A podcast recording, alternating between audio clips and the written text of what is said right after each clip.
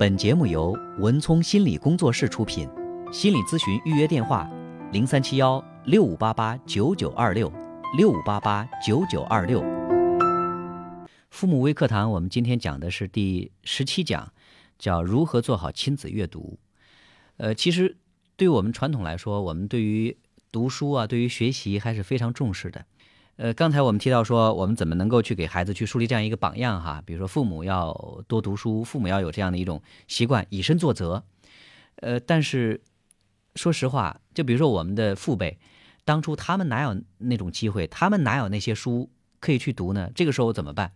我觉得我们应该有一种意识，就是要尊重知识，就是尊重读书这样一种这个行为。呃，而且呢。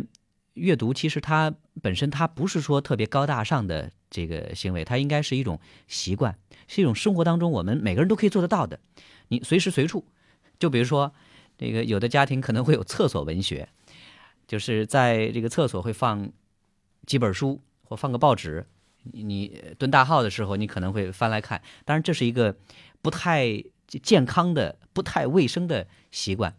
呃，但是它确实也可以在这个时间里边，就利用这个时间，可以让我们去呃学习、去阅读一些东西。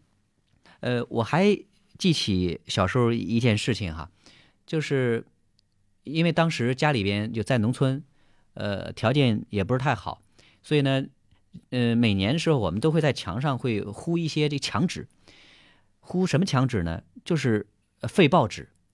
后来呢，我就发现。好长一段时间，我就对那个场景就印象特别深刻。比如说，上面《开封日报》，下面会有好多的这个新闻，会有好多的文字。有时候早上起来醒来之后，呃，不想起床，然后呢就会盯着那个墙看，就会完整的去读那个新闻、读那个报道、读那个通讯，就读那些文字。呃，有时候就是默念，但时间长之后，你会发现，就对于那些我天天念的。文字我就特别熟悉，有时候可能就会会背了这种感觉。这是什么？我觉得这就是一个环境的力量，就是你睁眼你就能看到的，呃，这些部分，呃，那我们就会更容易受这个环境的熏陶，受这个环境的影响。呃，最近这几年我就看到有些人这个家装装修风格，它有一个什么变化呢？呃，会把家庭里边，比如说这个会客的这个部分。或者说家庭里边原来就看电视的，呃，这个部分，呃，会做一些改动，就很多家庭呢会逐渐的把这个，比如说原来是一个呃大电视，呃，吃完饭之后呢，大家会去看电视，当然现在呃电视的这个收视率也没那么高了，很多人就不大怎么去看这个电视。那在客厅的部分呢，就会设置一些就随手可触及的这种书房，比如说会有一些这个小的隔断，呃，会有一些。这个放书的地方，或者会有一些类似于那种懒人沙发，然后呢，呃，吃完饭之后呢，会喝着茶，然后去一起有这种阅读的，呃，这种机会。这其实就是一个阅读的环境，就是读书的环境。呃，所以说呢，除了刚才我提到的关于父母的榜样力量，就是父母也读书。当然，如果说你父母不能读书的话，那就去努力创造这样一个环境。比如说你的这个家庭装修，呃，这这个就刻意的去，呃，创造。书随时可以拿得到，随时可以读，这样一种场景展示。我也曾经去过有些人的家里，就是他们装修的很豪华，然后也有很多的书，但是就有一点说这些书呢都会高高在上，比如说摆在书房的比较高的这个位置，这个时候孩子去拿这本书会很困难。所以呢，你看到那些拿书不太方便的地方，就这些书的阅读率很低。有些呢，可能这书买回来之后，好长时间就没人翻、没人看，包装都没有拆。你如果说你想要去创造这样一个阅读的环境的话，要打造那种随时随处可以阅读的这样一种场景。就比如说，你睡前你的床头，呃，甚至说你的那个厕所里，呃，或者说你的这个客厅。就是让阅读不再成为那个神秘的一件事情。呃，去年给我们家孩子买了一个高低床，他本来说是要睡上面，因为喜欢睡上面。买高低床的时候就已经商量好了，但是到后来呢，我们就发现他更喜欢睡下面，因为什么呢？因为，呃，下面在他靠里边那个位置呢是两排大书架，我们就把他的呃，好多书就摆在，就是说白了就是他睡觉的旁边，呃，又给他买了一个小顶灯，那个灯光还比较亮，晚上就方便阅读。所以说，呃，他在比如九点多就上床睡觉，我们就告诉他说十点钟要熄灯。我几乎每次去他的房间，就会发现这个八九岁的小姑娘，她都是在读书。当然，我想这可能有一个原因，就是来源于她可以随时阅读，书就在身边，就有这样一种便捷性。呃，所以说创造环境，创造随时随处阅读的环境，我觉得这对于孩子来说，呃，也是很重要的。呃，另外还有很多家长就会问说，我们读什么书？孩子喜欢看漫画书行不行？呃，对于孩子的阅读，我觉得前期我们没必要去给他做太多的限制，就他兴趣是第一位的，他只要愿意去读，呃，能够读得进去就可以。他有兴趣，他才会有内在的动力去，呃，不断的去阅读，然后时间长之后，他就可以养成习惯，就是只要是喜欢的书，不妨可以拿来读一读。那当然，等到后期，我们可以去引导孩子，就比如说，呃，我们可以给他推荐一些。有趣的、好玩的书，或者更美的书、更有品位的书，我们可以去引导他，或者说我们可以一起来读。读完之后，我们可以来分享，这都没有问题。就是父母的这种呃引导，他一定是潜移默化的，而不是说行政命令说你必须要这样。说你最近漫画书看太多了，不许看，这反而有可能会压制孩子的这这种兴趣。所以我想，呃，刚才我们都说了，就从小可能说更多的是图画书，是绘本。我们小时候可能是小人书，我们就是从这个地方起步，呃，哪怕说孩子中间有段时间会读这个漫画书，他读过一段时间之后呢，他他还会回来，所以我们不着急，孩子他自然会经过一段时间之后呢，会回到他自己的这个轨道上来，呃，激发孩子的兴趣。那对于我们更小一点的孩子，我觉得不妨也可以去给他准备一些书，这些书不一定是在于让他看，就比如说这些书的。这个色彩很鲜艳，画面很美，呃，孩子他在翻阅、在看的时候，他就容易会被吸引。我们家二妞现在八九个月，她也会喜欢到姐姐的那个书房，到姐姐的那个床上去，因为她随时都可以把那个书给扒拉下来，给给弄乱，会会去翻。即使说把这书架弄乱了没关系，我们回头再收拾。但是孩子这种兴趣的。发现和培养是很重要的。另外还有，我觉得我们非常重要的一点哈，培养阅读的习惯，我们不妨要去书店。呃，在书店一定需要留下孩子的美好时光。呃，然后呢，书店也可以成为你们家的第二书房。就如果说我们家里可能没有这个条件去做一个很大书房的话，书店就是你们家的书房。呃，比如说我们定期能够到。呃，书店去逛一逛，去呃看一看，呃，去浸泡在那儿，呃，而且你会发现，就当很多人都在那个书店里边去安静看书的时候，你进去之后，你都不敢大声喧哗，你都不敢大声说话。其实孩子也是这样的，当他呃到了那个环境之后，他自然就会把自己给浸泡在里边。我就特意观察过这样一个场景，就是我领着孩子去。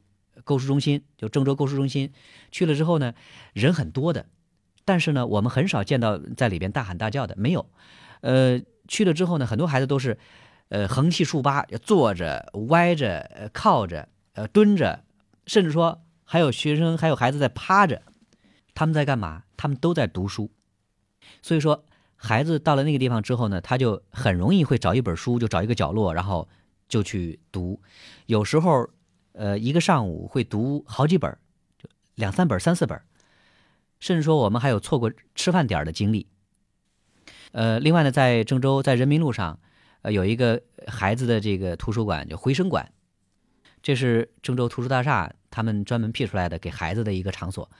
这里边也有很多的孩子的书籍，呃，也会看到很多家长在这里边陪着孩子去读书。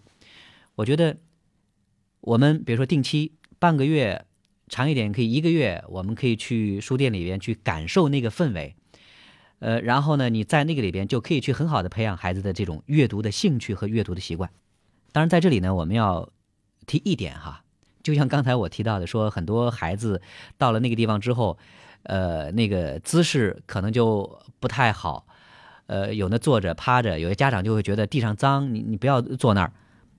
啊，其实这个时候，呃，他采用什么姿势不重要，他只要说能够，比如说科学用眼，就不要离得太近，不要伤眼睛。呃，什么姿势没关系，即使哪怕把这个衣服搞脏一点也没有关系。这个时候是什么？这个时候是孩子愿意沉浸其中去读书的非常好的一个机会。我们应该去鼓励，应该去让他感受在这个氛围里边的这种读书乐趣。另外，如果说可以的话，我倒是建议说，你跟孩子一起来读，呃，或者说你一起读一本书，或者说你读你的，他读他的，在这个里边是可以营造两个人的共同时光。呃，对于阅读这件事情，我相信它一定是一个日积月累的过程。我们做一个大概的计算哈，就比如说，孩子如果说他呃一年能够读五十本书。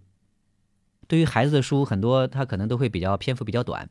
如果说一年我们能够读到五十本书，一本书哪怕是一万字，这对于孩子来说，一年他就有五十万的阅读量。这个数字，我们日积月累，其实就已经很庞大了。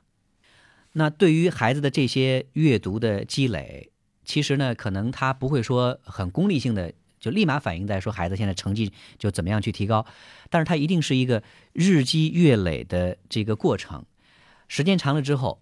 终将有回报，这个回报它不一定会带来，比如说多少金钱的，呃，会带来多少成绩的这种回报，更多的其实它是对于孩子的一个人生的积淀。呃，阅读它可以丰富我们的生命经历。呃，我们孩子学会认字的时候，我我就告诉他，我说读书的好处是什么呢？非常重要的一点就是，我们可以从这个文字里边去看到别人好多好多人的精彩的生活，是我们自己。没有办法去经历的，但是我们可以去用文字去经历，我们可以去感受它。呃，另外，日积月累之后，孩子的阅读量增加，呃，有时候你会发现他给你，呃，很不一样的惊喜。就比如说他的那种谈吐，他的那种语言表达，就是那些措辞，有的时候可能是你自己都想象不到的这些词汇，孩子心里边都清楚。呃，就比如我们家玩这个成语接龙的游戏。后来我就发现，就有些这个成语是很生僻的，孩子他都记得，就是接龙的时候他就能接得上。这是来源于什么？它一定是来源于阅读，一定是来源于他的这种日积月累的过程。呃，我们在开头的时候也提到了，说有些家长会提到一个问题哈，说我们家孩子现在已经错过了原来的那个亲子陪伴、亲子阅读的这个机会，怎么办？那现在还有没有呃机会去建立这个兴趣？其实是可以的，就什么时候？阅读都不晚，嗯，怎么办？我觉得是，首先要关注孩子的兴趣，就是他一定要有兴趣。呃，话又说回来，就每个人都有自己的需求，我们怎么样能够，呃，去满足他这个需求？就比如说他喜欢呃军工游戏，那好，我们可不可以去书店里面去找几本关于这个军工方面的图书，对吧？如果说这孩子喜欢手工，那我们可不可以去呃阅读几本有关手工的书？或者他喜欢历史，那我们就去，呃，淘一些历史方面的图书，就从这里入手去发现、培养、拓展孩子的这种兴趣。呃，另外有机会多去书店，我觉得这是非常好的一种方式。就是当你进到那个环境里边，你自然而然的就容易会被那个环境给同化。那么多的人都在去读书，尤其是他的同龄孩子都在去阅读的时候，他很自然就容易去进到那个环境里边去。所以说，哪怕说孩子现在他没有这个阅读的习惯，我们去创造这个环境，我们去激发他的兴趣，去改变他的习惯。我一个好朋友，前一段时间他跟我说，说最近变化很大，为什么呢？因为呃，我给他推荐过一本书，就关于他的那个做公司的时候，公司关于股权架构。改革股权架构怎么去这个设立？呃，这本书我推荐给他，他说：“哎呀，太好了，呃，就是完全贴合他的需要。”他说有几天时间，他曾经是晚上曾经阅读到两三点，就感觉爱不释手。他说收获非常大。然后呢，最近他又在读第二本书，他就觉得哎呀，读书这种事儿他已经放下一二十年了，现在没想到又重新呃拾起来，而且呢收获颇丰。就从书里边，他可以去发现很多他特别特别需要的这个部分。当然，这是阅读的这种现实功效。我想很多人都可以从这里起步，就从我们迫切需要的这个地方开始阅读，那么从此就可以打开阅读的一扇窗口。然后呢，从阅读，不管是到写作，到丰富人生阅历，到给我们的人生、给我们的事业，呃，再开一扇窗，呃，多种角度阅读可以让我们收获更多。从课外闲书到全面发展，这对于我们的孩子来说，从小阅读习惯的养成将会陪伴他一生，会是孩子一辈子的精神财富。本节目由文聪心理工作室出品，心理咨询预约电话：零三七幺六五八八九九二六六五八八九九二六。